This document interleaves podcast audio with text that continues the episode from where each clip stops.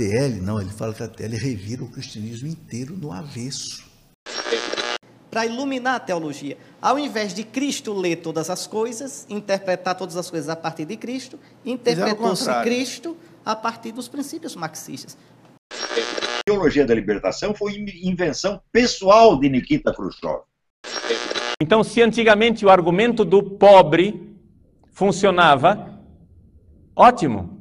Hoje é o argumento da ecologia, é o argumento do feminismo, é o argumento dos direitos gays, é o argumento do que for.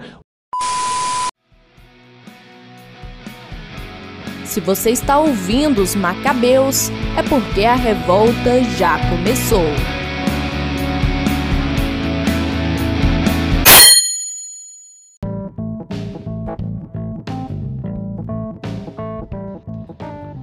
Meu nome é Gabriela Cunha e eu acredito em uma religião libertadora. Eu sou Mateus Jacinto e Jesus Cristo me deixou inquieto. Eu sou o Raio Saraújo e o cristianismo é mais do que apenas um grupo que se reúne para rezar.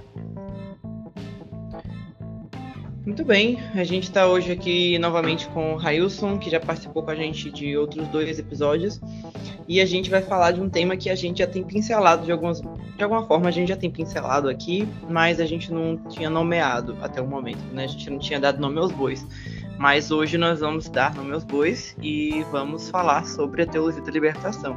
Vamos tentar desmistificar um pouquinho é, o que seria de verdade a teologia da libertação e, enfim, para isso vamos escutar a leitura que é de um texto muito é, é muito evocado e pouco lido.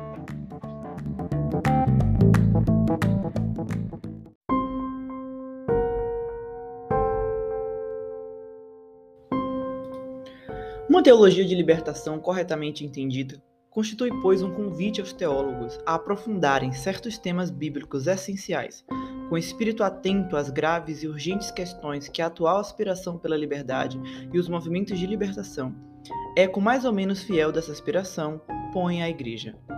Não é possível esquecer por um só instante as situações de dramática miséria de onde brota a interpelação assim lançada aos teólogos.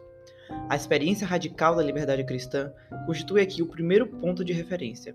Cristo, nosso libertador, libertou-nos do pecado e da escravidão da lei da carne, que constitui a marca da condição do homem pecador. É, pois, a vida nova da graça, fruto da justificação, que nos torna livres. Isto significa que a mais radical das escravidões é a escravidão do pecado. As demais formas de escravidão encontram, pois, na escravidão do pecado, a sua raiz mais profunda. É por isso que a liberdade, no pleno sentido cristão, caracterizada pela vida no espírito, não pode ser confundida com a licença de ceder aos desejos da carne. Ela é vida nova na caridade.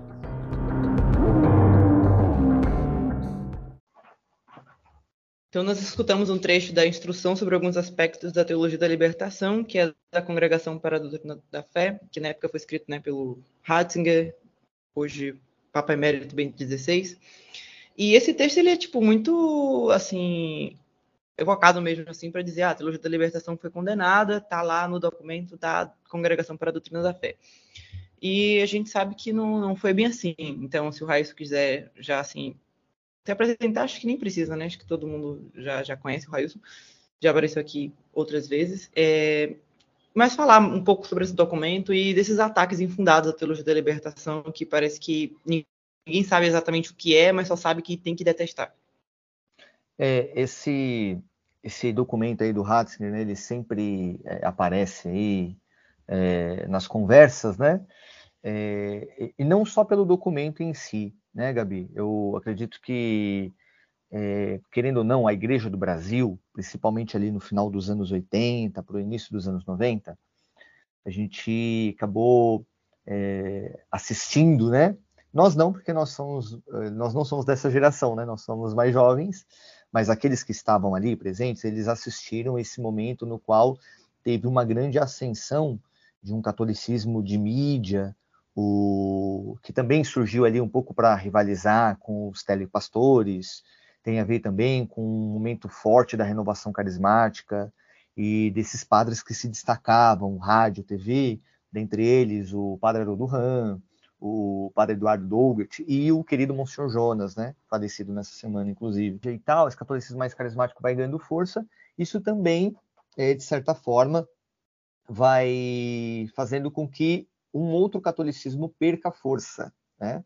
que é esse catolicismo mais social, que é esse catolicismo da ação católica, das pastorais, é, da juventude, operária, etc. e tal. Tá?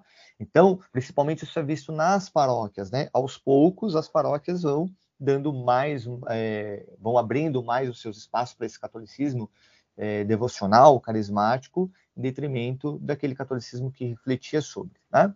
Quando nós vamos ali para a segunda metade dos anos 90, é, você já tinha ali muito forte esse catolicismo carismático, e quando alguém tentava, de alguma forma, relembrar esse outro catolicismo que estava presente antes, alguns grupos que não eram muito favoráveis tentavam, de alguma forma, é, argumentar contra e fazia isso muitas vezes utilizando esses dois textos publicados ali nos anos 80 da Congregação para a Doutrina da Fé.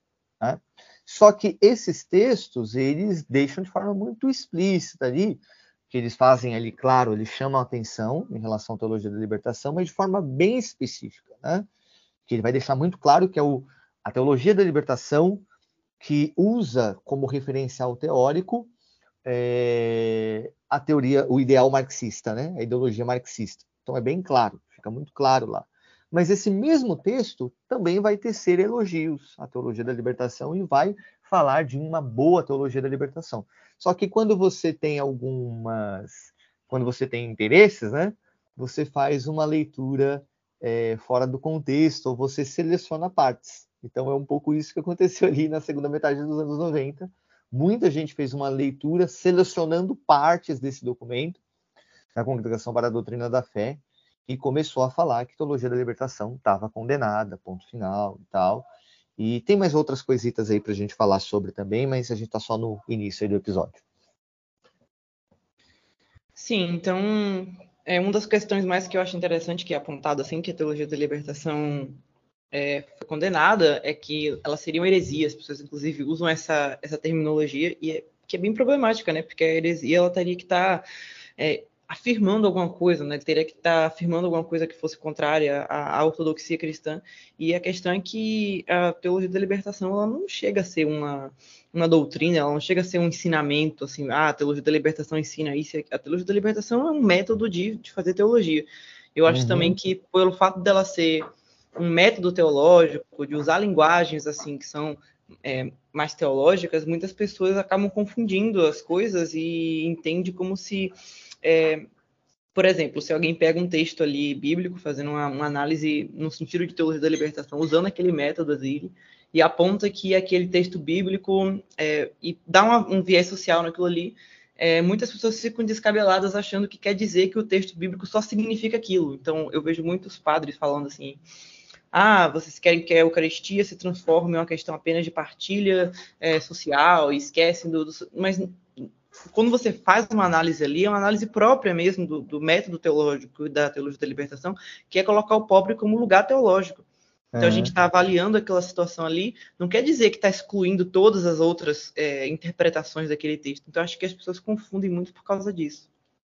Uhum.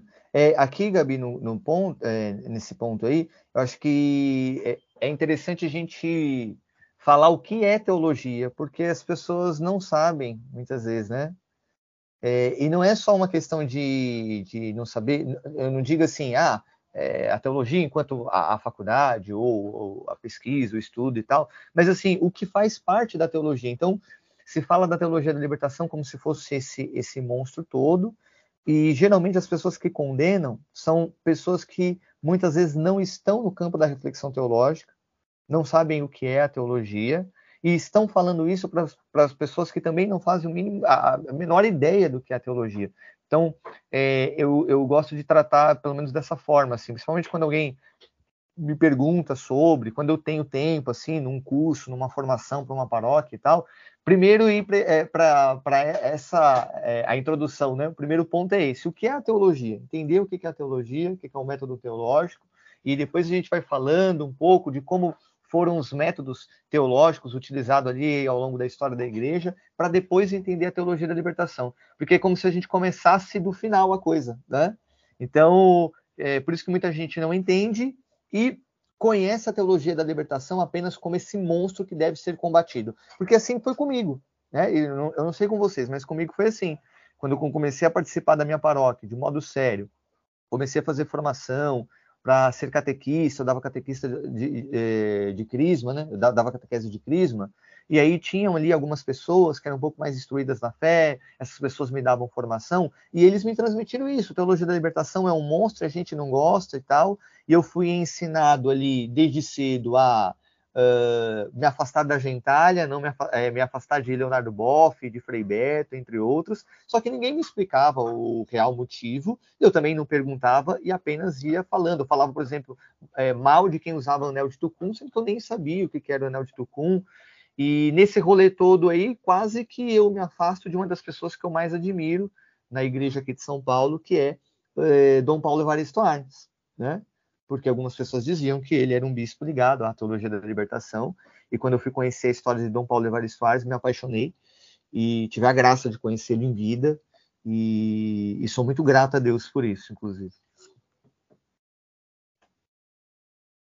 Tudo que você falou é muito verdade, Railson. Eu mesmo não tive, pelo menos ao longo da minha, da minha formação católica, eu fui ter contato de fato com, com a teologia da libertação é muito recente, é, é extremamente recente. Eu fui ouvindo o terror de que do que ela tinha feito, mesmo que aqui na, na região onde eu vivo isso não seja muito uma realidade. Nunca teve nenhum bispo TL por aqui, por consequência nunca teve muito clero TL, a não ser os franciscanos. É, o próprio termo TL é meio pejorativo, né? Mas é difícil de desprender.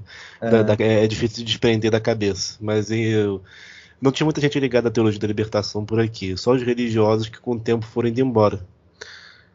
E exatamente o que, que é a, a teologia da libertação? Por que, que ela é uma teologia? Porque eu também, você, me, você falou sobre isso de não as pessoas que julgam não sabem o que é teologia. Realmente você perguntar para mim o que é teologia, eu não sei.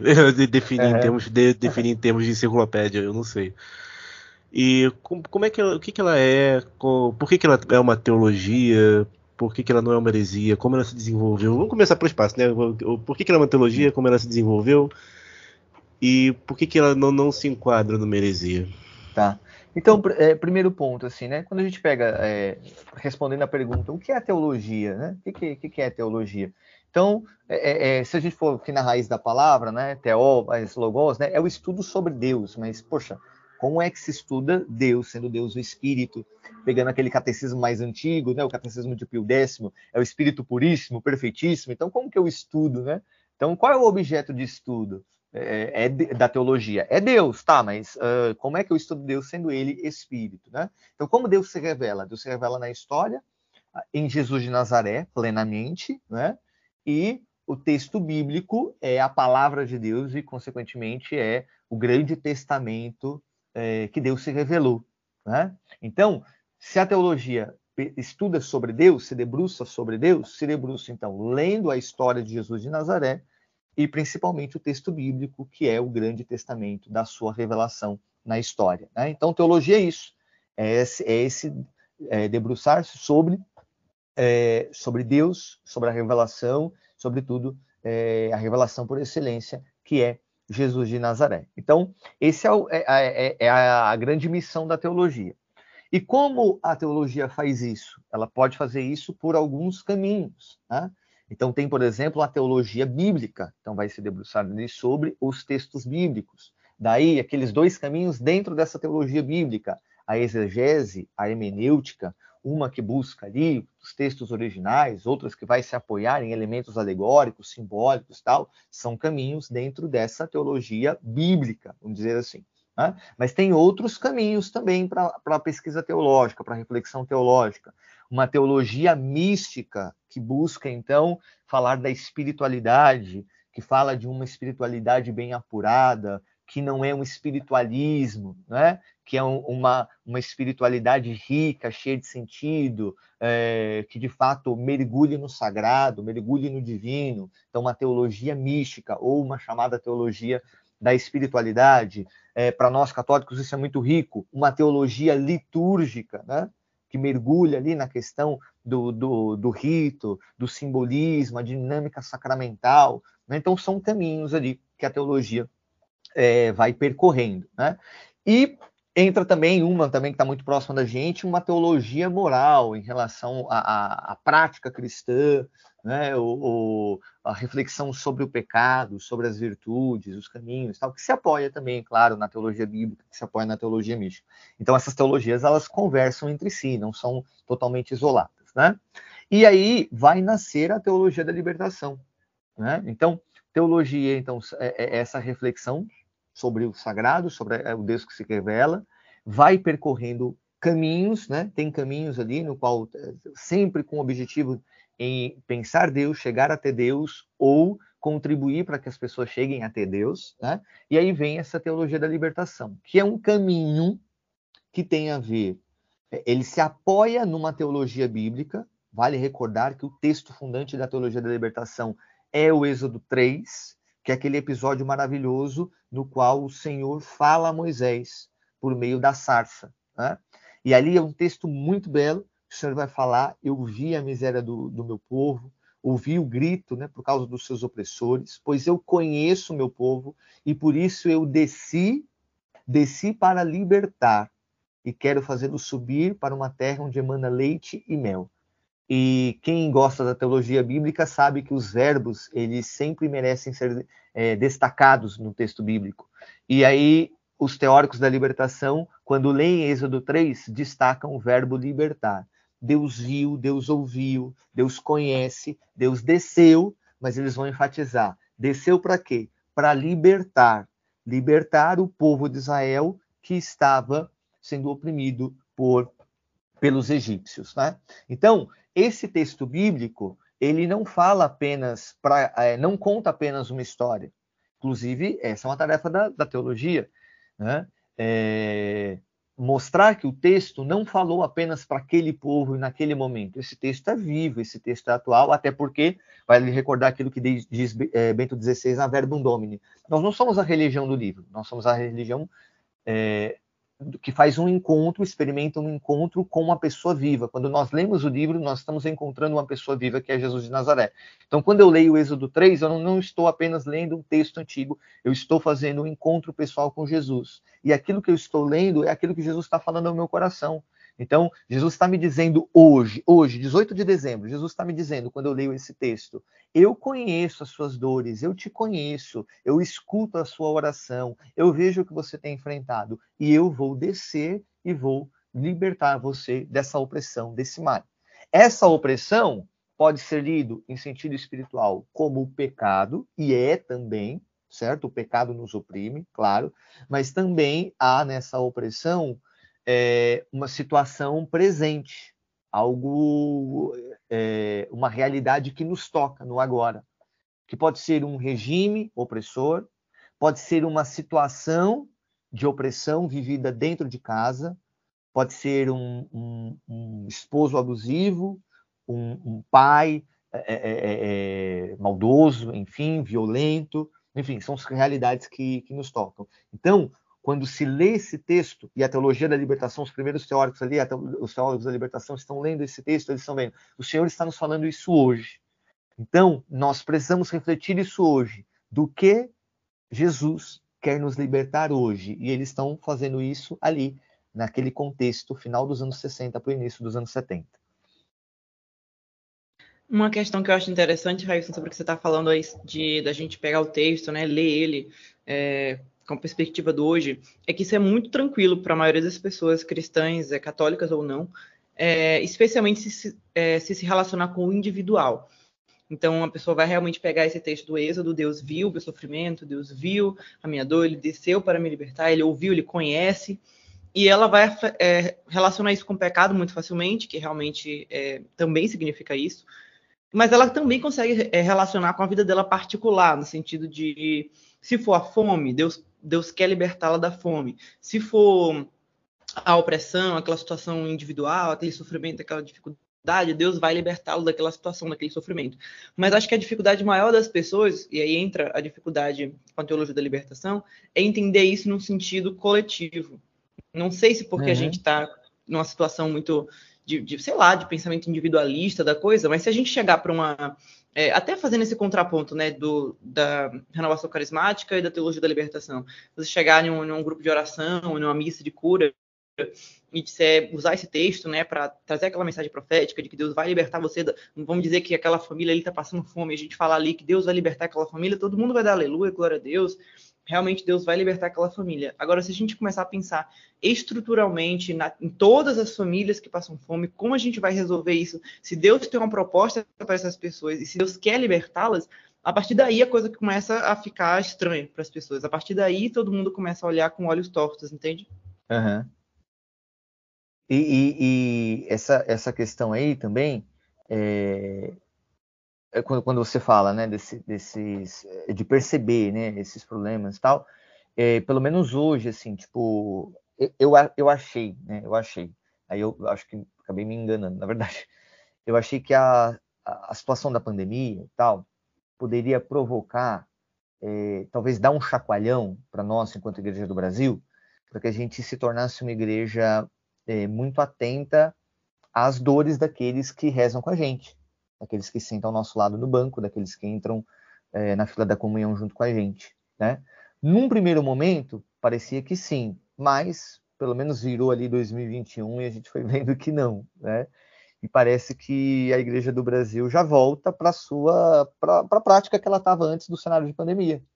Então, os carismáticos voltam a, a rezar, a louvar, Uh, quem é da sua respectiva pastoral volta para sua pastoral, continua fazendo aquilo que estava fazendo antes, e, e, e, essas questões, essas dores, essas opressões, né, aqueles que precisam de libertação estão próximos a gente, parece que volta a ficar em, em segundo plano, né, tipo, ah, não, não, é um, não é um problema meu, né, pelo menos é a impressão que eu tenho, é, pelo menos aqui em São Paulo, pode ser que seja uma realidade diferente em, em outras igrejas né, de, de, outros estados, mas pelo menos em São Paulo. E, eu, e claro que eu também é, é eu estou cercado do movimento carismático, sirvo dentro do movimento carismático, então pode ser que eu esteja numa bolha, né?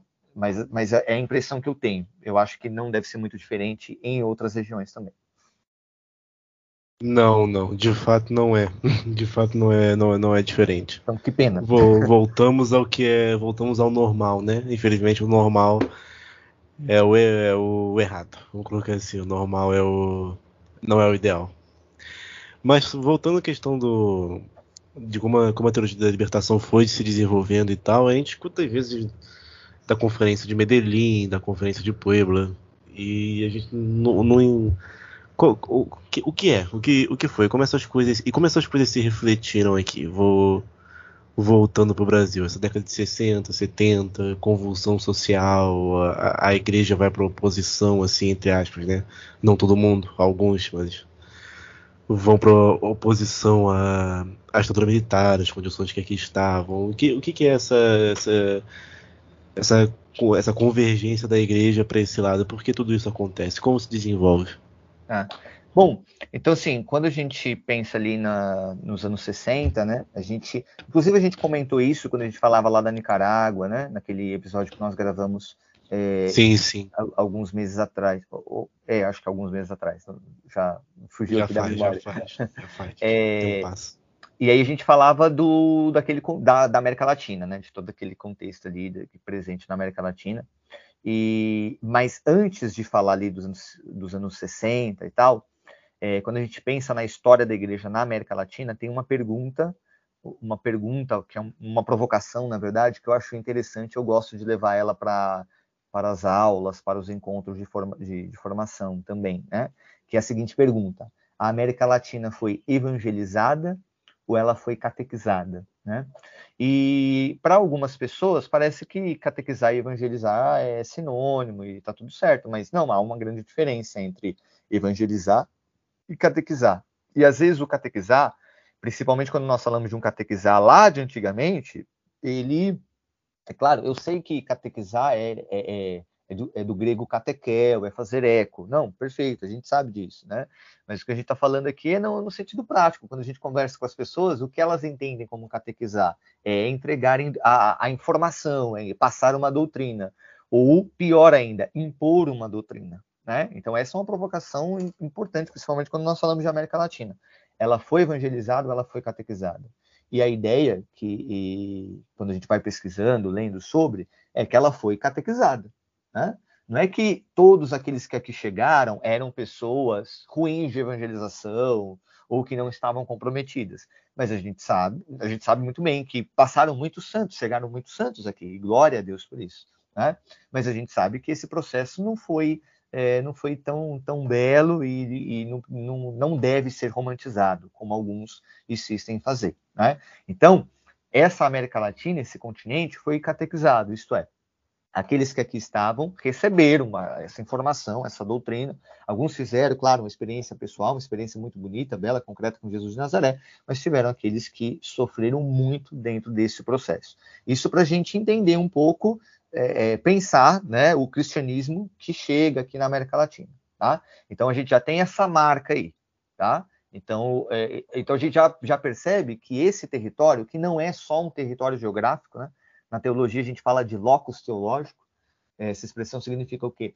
O lugar não é só o lugar é, no qual está ali é, instalado um país, uma nação, mas aquele berço, aquela terra se transforma então num lugar teológico. E eu preciso ler, eu preciso entender como que essas, essas questões, a questão social, essa questão de como o evangelho chega até aquele grupo, como foi transmitido e tal, tudo isso vai tornar aquele lugar um lugar teológico bem específico.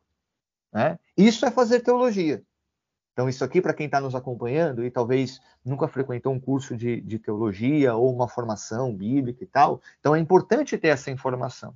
Entender que o método teológico vai, vai tateando tudo isso. Então, não é só olhar para o lugar e falar, ah, não, a igreja católica. É até uma expressão que eu sei que as pessoas falam muito, mas me incomoda, não sei para vocês, né? Quando fala assim, a igreja católica apostólica romana o romano aqui que eu estou chamando a atenção. O romana me incomoda. Porque eu sei que a gente usa o romana para identificar ali, às vezes para diferenciar da ortodoxa e tal. Né? Mas o romana, é, é, ele só, só faz sentido por conta ali da, da, da, da Basílica de São Pedro, que fica ali em Roma. Mas a igreja, o, o próprio nome católica, ela já, já entra em contradição com romana. Né? Porque ou ela é católica ou ela é romana. Não, essa igreja é católica. Né? E às vezes a gente tem uma essa, essa mentalidade muito assim, de que é, por ser o romana, então o romano, tudo aquilo que é ali da Europa, ele, ele se transforma numa, no grande referencial e aqui a gente só repete. E é por isso que às vezes a gente tem tanta dificuldade com aquilo que as nossas igrejas locais tentam propor. Parece que tudo aquilo que nasce nas igrejas locais é menos de Deus, é menos divino, é menos sagrado, porque às vezes no nosso inconsciente o romano ainda está gritando. Né? E dando toda essa volta aqui, aí a gente volta para a pergunta que você fez, Mateus, que é a seguinte: para a gente entender a teologia da libertação, a gente tem que esquecer um pouquinho dessa igreja romana, dessa igreja europeia, e ler o continente latino-americano. Esse continente que foi evangelizado barra catequizado, e com o passar dos anos, ele entrou em diversos, é, é, em diversos é, atritos, vamos dizer assim, foi entrou, entrou em convulsão em diversos países por conta desse processo aí ligado à colonização, a luta por independência, né? as revoluções presentes aqui em algumas nações, os regimes militares que se, foram instaurados no Chile, na Argentina, no Brasil, a Revolução Cubana em 60, né, a Revolução Sandinista que nós falamos na Nicarágua e tal, tudo isso, todo esse cenário, tudo isso está presente. E como essa igreja que está nesse continente vai ler esses fatos? E como ela se comporta? Qual é a missão de uma igreja diante de uma guerra civil? O que ela faz? O que a igreja faz diante de a presença de um regime militar? Né? E trazendo aqui para o micro aqui da coisa, o que um padre fala para uma mãe que o seu filho desapareceu? foi preso pela polícia, foi preso pelos militares da sua nação. E agora ela não tem, ela não tem é, é a quem recorrer. O que, que um padre fala para uma mãe assim? Né? O que, que um bispo fala para uma mãe que está numa situação dessa? Fala para uma esposa, fala para um filho, né? Então, quando a gente começa a pensar nesse, nessas situações, a gente vai percebendo que essas igrejas enfrentaram alguns problemas que, é, que outras nações não enfrentavam. Né? E a forma que eles procuraram responder isso, eles sabiam, esses padres sabiam, que não era só falar, olha, volta para sua casa, que eu vou rezar um Pai Nosso uma Ave Maria. Não é que a gente está falando que a oração não tem força, claro que tem, e claro que é muito bem-vinda a oração, é claro. Eles queriam rezar também o Pai Nosso e a Ave Maria. E eles rezavam o Pai Nosso e a Ave Maria mas eles também queriam estar ali comprometidos e demonstrar que, pelo menos, eles, enquanto igreja, eles estavam sofrendo com aquele povo, com aquelas mães, com aqueles pais, com aqueles filhos, e que, dentro do possível, eles iriam se esforçar ali para trazer a, a, aqueles filhos de, de volta. Né? Então, esse é o cenário aqui presente na América Latina. E como era uma realidade é, que estava presente em vários países, não era apenas um ou dois, Algo que ajudou bastante foi a criação das conferências episcopais. E isso se transforma em um, um divisor de águas para pensar a atuação da igreja na América Latina. Né? E aí são dois momentos aqui importantíssimos, né?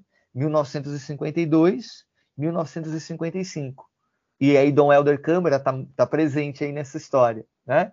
Porque nós temos a fundação da CNBB em 1952, né? e depois o Conselho Episcopal Latino-Americano, fundado em 1955. E a fundação da CNBB foi importante, porque o, o, o Dom Helder foi o, o, testemunho dele, fundando a CNBB no Brasil, inspirou bastante os bispos na América Latina para três anos mais tarde eles fundarem ali o Conselho Episcopal Latino-Americano que seria uma forma. Hoje a gente fala bastante de sinodalidade, né? A gente está falando bastante por conta do, desse momento sinodal que nós estamos vivendo aí desde o ano de 2021 e vamos agora, o Papa Francisco estendeu, nós vamos até 2024.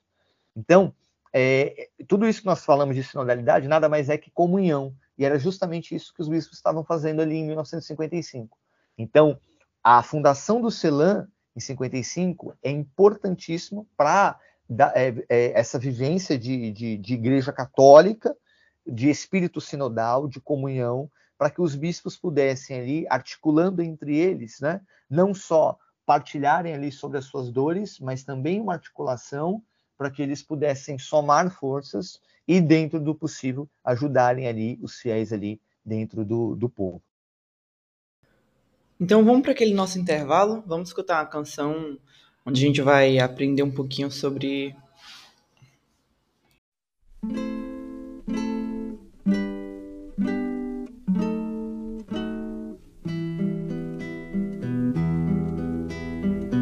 Há um homem lá fora dizendo que veio de Deus.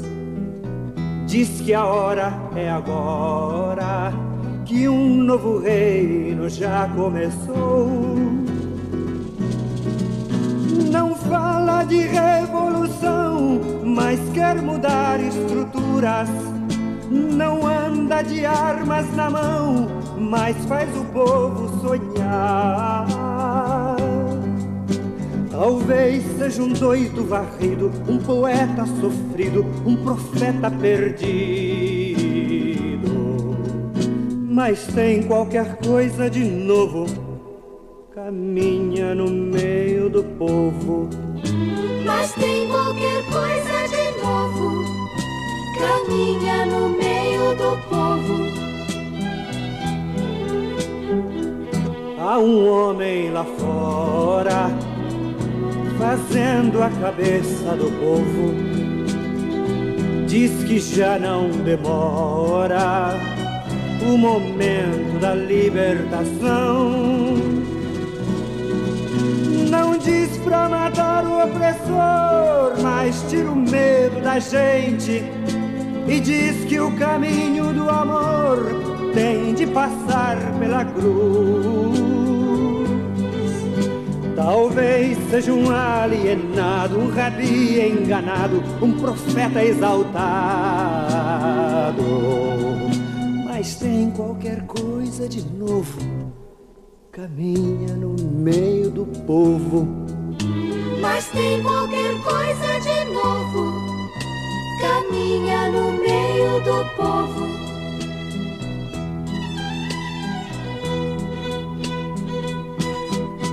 Há um homem lá fora e diz que se chama Jesus.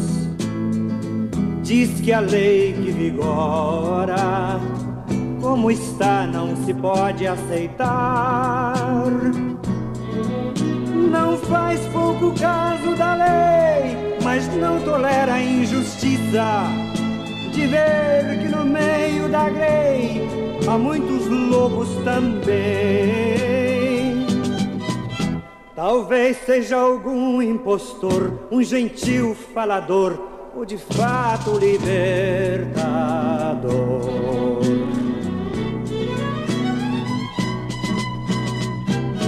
Mas tem qualquer coisa de novo, caminha no meio do povo mas tem qualquer coisa de novo.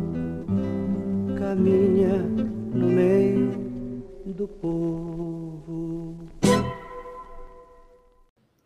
Bom, nós escutamos o Rabi, do Padre Zezinho, e traz essa descrição de Jesus como esse cara profeta que andava é, por Jerusalém, por Nazaré, enfim, pelos arredores da Judéia, pregando a libertação dos oprimidos e mal compreendido quem seria ele, o que é que seria, o que é que ele quer, será que ele é bom, será que ele é ruim? Só que, bom, a gente não sabe exatamente o que ele quer, mas a gente sabe de uma coisa: ele tá andando realmente no meio do povo. Ele anda como um do povo. E eu acho que isso também é uma característica muito é, própria dos teólogos da libertação.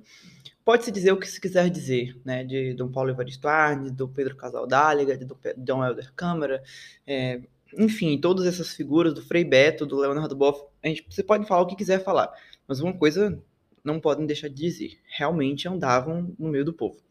Mas de um jeito ou de outro, é, as perseguições vieram, né? Houve uma, uma visão negativa por parte da igreja em relação a, a certas atitudes, a certas ações dos teólogos da libertação. Partindo para esse cenário de perseguição, é, por quê? É, ok, na entrada a gente trabalhou um pouco dessas questões, as instituições não entendem muito bem a aplicação da teologia da libertação e os outros movimentos que foram surgindo dentro da igreja acabaram por sufocá-la, moveram perseguições, etc, etc. Mas por quê? Qual foi, o qual foi o ambiente que gerou isso? A gente sabe que São João Paulo II teve um papel né, nesse tipo de trabalho, ele mesmo ele foi escolhendo bispos conservadores propositalmente, substituindo uh, os grandes nomes tradicionais da, da igreja, da, os grandes nomes tradicionais, no caso, né, tradicionais da teologia da libertação dentro da, da Igreja do Brasil, como Dom José Maria Pires, Dom próprio Dom Helder Câmara, Dom Paulo Evaristo, Dom Paulo Evaristo Arnes, ele, ele, dividiu a Arquidiocese de São Paulo em cinco arquidioceses, não foi? Isso. Então, não foi de propósito, não foi não intencional, né, foi pelo, pelo contrário. Por que, que, esse, ambiente, por que, que esse ambiente se criou? Então, é, aqui, é, para a gente ler também esse, esse momento aí na igreja, também tem que fazer a leitura do mundo, né? E, e aí a gente precisa mencionar aqui a Guerra Fria.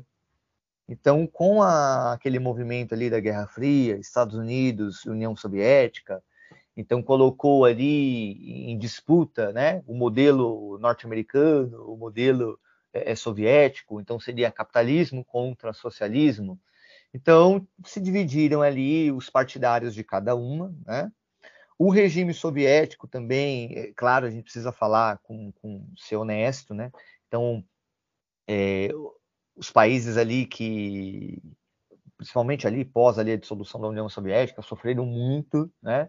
E nesse conflito aí entre capitalismo e socialismo, o capitalismo prevaleceu, né? Não vou dizer venceu, sei lá. Cada um faz, faz a leitura conforme achar melhor, né? Tá? Mas o, o capitalismo prevaleceu, tá? Inclusive no Brasil. Né? Então, no, o Brasil é, e, e, toda a América Latina, com exceção de Cuba aqui, é, viveu, assim, de certa forma, vibrou e foi alcançado por essa vitória do capitalismo. Tá? E por conta desse, dessa, dessa Guerra Fria, é, essa, essa disputa, isso, de certa forma, vai influenciar na teologia, no, no pensar mundo e tal, e, e, isso vendeu a ideia de que, assim, se o capitalismo venceu o socialismo, então o capitalismo é, é a bênção, vamos dizer assim, o socialismo é a maldição, e a igreja abençoou o capitalismo. E abençoou o capitalismo porque ela falou contra o socialismo. E de fato a igreja falou contra o socialismo. Mas também a igreja também fala de um capitalismo selvagem, ela também faz ponderações, né? Só que em alguns momentos específicos ela falou mais sobre o socialismo e tal. E, e isso ficou presente, isso ficou latente. Então deu a ideia de que o capitalismo era, entre aspas, abençoado pela igreja, e o socialismo e tudo aquilo que tocava no socialismo era amaldiçoado e deveria ser condenado. Então, é, por conta disso, qual era o principal argumento das pessoas que eram contrárias à teologia da libertação? A teologia da libertação tem inspiração marxista, toca no socialismo. Opa, então isso é do capeta. Então a gente precisa lutar contra. E aí, quando saíram os dois textos da Congregação para a Doutrina da, da Fé, Aí pronto, era a cereja do bolo. Era tudo que as pessoas, os que eram contrários à teologia da libertação, queriam. Então ficou presente isso aí. Então, teologia da libertação, Marx, socialismo. Então, meu amigo Mateus, não tinha como. Não mas tinha já como. se, mas já se, se tinha esse discurso empenhado assim, né, politicamente polarizado, já nos anos 80 contra o contra a teologia da libertação aqui, os opositores faziam, é porque a gente tem um cenário muito deturpado, né? Quando, quando, quando a gente co- constrói a. Quando o nosso imaginário é construído sobre isso, sobre esse passado, parece que tudo era tele. De repente, uma hora deixou de ser. Só que a gente não- também não tem acesso a esses combates. Parece que quem prevaleceu foi a TL. Foi, foi a TL, mas de repente ela murchou. A gente não sabe como é, que isso aconteceu. Então, já, já tinha esse tipo de debate, já tinha esse tipo de acusação, esse tipo de, de, de aponta-dedo, assim, político. Pra, é, Já. assim, so- Hum, Já, já, sim, com certeza, com certeza. Até porque, é, principalmente ali no período do, do regime militar, qualquer tipo de ação é, que questionava o regime era tratado como que é subversivo, é comunista. Assim como o pessoal fala bastante hoje, né? Usa isso aí, né? Bastante. Sim, regi- sim, no mas regime é. militar também. No regime militar também. A diferença é que, assim, é, as pessoas que estavam dentro da- dessas comunidades, né, que elas, elas não, não faziam essa leitura. Elas enxergavam ali naqueles sacerdotes, naqueles bispos, alguém que estava ao lado, um verdadeiro irmão. Eles tinham essa, essa imagem, né? Então, muitas vezes, essa acusação vinha de fora, né? E dentro da igreja também tinham aquelas alas que não gostavam dessa metodologia, não queriam saber desse tipo de, de, de teologia que na cabeça deles misturava a fé com a política, a fé com elementos que, que eram passageiros, eram efêmeros ali na, na cabeça deles, né? Então isso foi se fortalecendo e também essa leitura de mundo estava presente no Vaticano, principalmente ali na Cúria Romana, e essa leitura então que teme esse, é, é, a ideologia marxista, o socialismo e tal, então eles Um papa que eles- veio do um socialismo papa também, que né? Vem difícil. exatamente que veio Fica de um país difícil. que sofreu, né? Então João Paulo II temia e com razão, né? Com razão. A gente não pode também não pode ser bobo e falar assim, não, poxa, é, eu vacilou, coisa do tipo. Não, ele ele tinha um temor com razão, com senso de causa, vamos dizer assim, né? E ele tentou ali ponderar, só que esse, só que essa ponderação talvez é, foi lida como força na mão de alguns e o que era apenas uma exortação, o que era apenas uma pequena poda, se transformou num verdadeiro corte. Se transformou num verdadeiro corte. E aí, quando a gente chega ali no início dos anos 90, também na Conferência Episcopal do Santo Domingo, aí que a gente vê que o fôlego ali parece que não, não, não tem mais. E até porque já era uma galera já de idade avançada também, principalmente a- a- aqueles principais articuladores ali, né? Eles acabaram perdendo espaço, fôlego e uma campanha difamatória ganhou muita força, né? Vídeo Leonardo Boff, assim, né?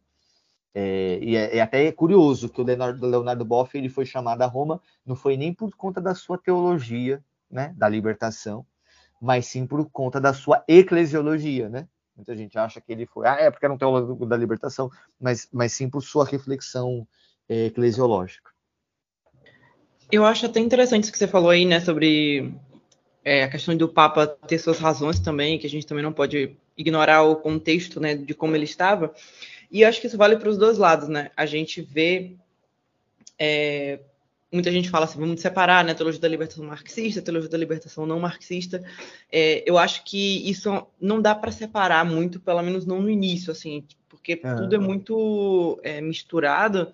É a partir da, da queda do muro de Berlim, das críticas de Roma, que a gente vai meio que saber para onde é que vai, vai se dirigir, porque não é muito de se é, estranhar que uma pessoa que estivesse vivendo sobre o regime militar, num contexto de, de, Guerra Fria, onde você tem um mundo completamente polarizado, é, e o lado de cá, que está vivendo assim as consequências do capitalismo selvagem, a gente está vendo a pobreza, a miséria, e os, os bispos, os padres, as freiras vivenciando aquilo ali, é, não é de se estranhar também que se pensasse, pô, do lado de lá é possível que esteja melhor e que se apoiasse é, ações que pudessem tentar é, enfim, criar uma, uma, revolução que mudasse as situações, uhum. que mudasse as estruturas. É, então, é meio que um, uma situação, um cenário assim muito compreensível, né? Olhando a, a situação toda da época, é muito compreensível, os dois lados, as duas formas do que aconteceu. O que não é compreensível é que a gente tenha hoje, desses dois lados, primeiro, pessoas que tratam a teologia da libertação como se, por, porque aquele teólogo é, foi como fazem com o Dom Paulo Evaristo Arnes, né? Porque Sim. viu com, com, uma questão positiva em Cuba, é, de repente tem que ser cortado e tudo que foi feito, e todas as suas contribuições, sabe? Aí, aí quando uhum. a gente sai desse contexto e já tipo traz como se a gente não tivesse em Guerra Fria. É, e, e isso ainda, é, mesmo tantos anos depois, mesmo com um mundo tão diferente, né, Gabi? Porque assim, hoje, é, por exemplo, a gente fala, a gente vê a galera discutindo direita e esquerda, mas são, são conceitos que, sim, eles já, eu não vou dizer ultrapassados, mas assim, a reflexão, nem tudo é preto no branco, né? Nem tudo é preto no branco. É, você vê, ah, a China é comunista, mas a China, poxa, é extremamente comunista, ah, porque você tem um partido comunista no comando, mas ela negocia, ela faz todos os seus negócios dentro do mundo capitalista, né? É, é, é, como a Rússia também. Então, assim, é, eu acho que passou da hora da gente sair desses esquemas, né? E, mas a gente ainda não consegue, a gente não conseguiu sair, e a gente parece que é tudo, é nós contra eles, é nós contra eles, e é por isso que é tão difícil falar de teologia da, da libertação, porque ainda fica nesse nós contra eles. Bom, e para além disso, né, se a gente for então analisar o que é que poderia ser, como é que poderia fazer uma teologia da libertação, bom, acabou o muro de Berlim, não existe mais aquele mundo polarizado, é, a gente tem a circunstância que tem agora. É, a teologia da libertação, né, na minha opinião, gostaria até de ouvir a tua, né? Na minha opinião, não tem como dissociar a teologia da libertação da sociologia, e por conta disso, a gente vai ter que usar Marx de alguma forma, nem que seja na análise que ele vai fazer da sociedade. Até o, a instrução né, do, que a gente leu aí no início, tem uma parte dela que uhum. fala sobre é, o uso é, sem nenhum tipo de crítica do, do, do, eita, do material marxista, né? Como se, enfim, o uso em si do material não fosse o grande problema. Enfim, minha opinião é que não tem como se descartar todo, toda e qualquer análise de Marx de, da sociedade. Mas, ao uhum. mesmo tempo, a gente sabe que não tem como defender aquele marxismo leninista, é, uma revolução, enfim, o comunismo, enfim. Sim o que é que o que é que seria esse método teológico, né, que você explicasse o ver, julgar, agir, como é que ele pode ser aplicado e o que é que você vê aí? O que é que a teologia da libertação ainda tem como, como ressurgir? A gente é possível mesmo? Você discorda de mim? Você acha que é possível ter uma teologia da libertação que não tenha é, inspiração sociológica? O que, é que você acha disso? Olha, assim, eu eu eu acho que é possível é, continuar ainda refletindo e produzindo né, no campo da teologia da libertação com outros teóricos da sociologia. Né? De fato, não tem como separar né, da, da sociologia, é, porque é bem aquela questão da, da praxis, né, da praxis cristã. Então, pensar na praxis cristã tem tudo a ver com, com a, com a sociologia, né? É, mas eu acho que existem outros teóricos da sociologia que podem nos ajudar, que não é no, que, que outros que não não seja apenas o, o, os textos de Marx, né? Só que eu acho que hoje é, a gente vive um momento no qual é, a teologia da libertação parece que ela vai se dis distanciando ali dos seus principais nomes, ou melhor, esses caras não têm produzido mais, né? Então eu fico, eu, eu, eu penso às vezes de modo temoroso assim, em relação à teologia da libertação, é, porque por exemplo o Boff ele não produz mais teologia, né? Eu não me recordo do último texto do Boff de teologia mesmo, assim. Então é um cara que não produz. O, o próprio Frei Beto também se distanciou. O, o, o, Gustavo Gutierrez já, né, já 94 anos, tal, e se eu não me engano, né, 94? Tá, tá vivo o Gutierrez ainda, né? Não é que ele faleceu e eu estou aqui perdido também. Não, eu acho não, que tá, tá, tá, vivo, tá vivo, tá vivo, tá 94 eu não sei. É, é, tá, é, não, ele... tá, tá mais ou menos com um décimo da idade do Silvio Luiz, mas ele tá, tá vivo. Tá por aí, né? Então, assim, é, eu, eu, eu, eu fico penso de modo temoroso, às vezes, em relação à, à teologia da libertação, é, pelo menos na, daquela forma que a gente conheceu, né? Mas, uh, ao mesmo tempo, eu, eu bati aqui, agora eu vou assoprar, mas eu vejo com muita esperança o Papa Francisco e todo esse processo dele é, todo o seu pontificado, a bênção que é o, seu, o pontificado do Papa Francisco. Acho que o Papa Francisco chacoalhou bastante a cúria, chacoalhou bastante a Igreja Universal, né?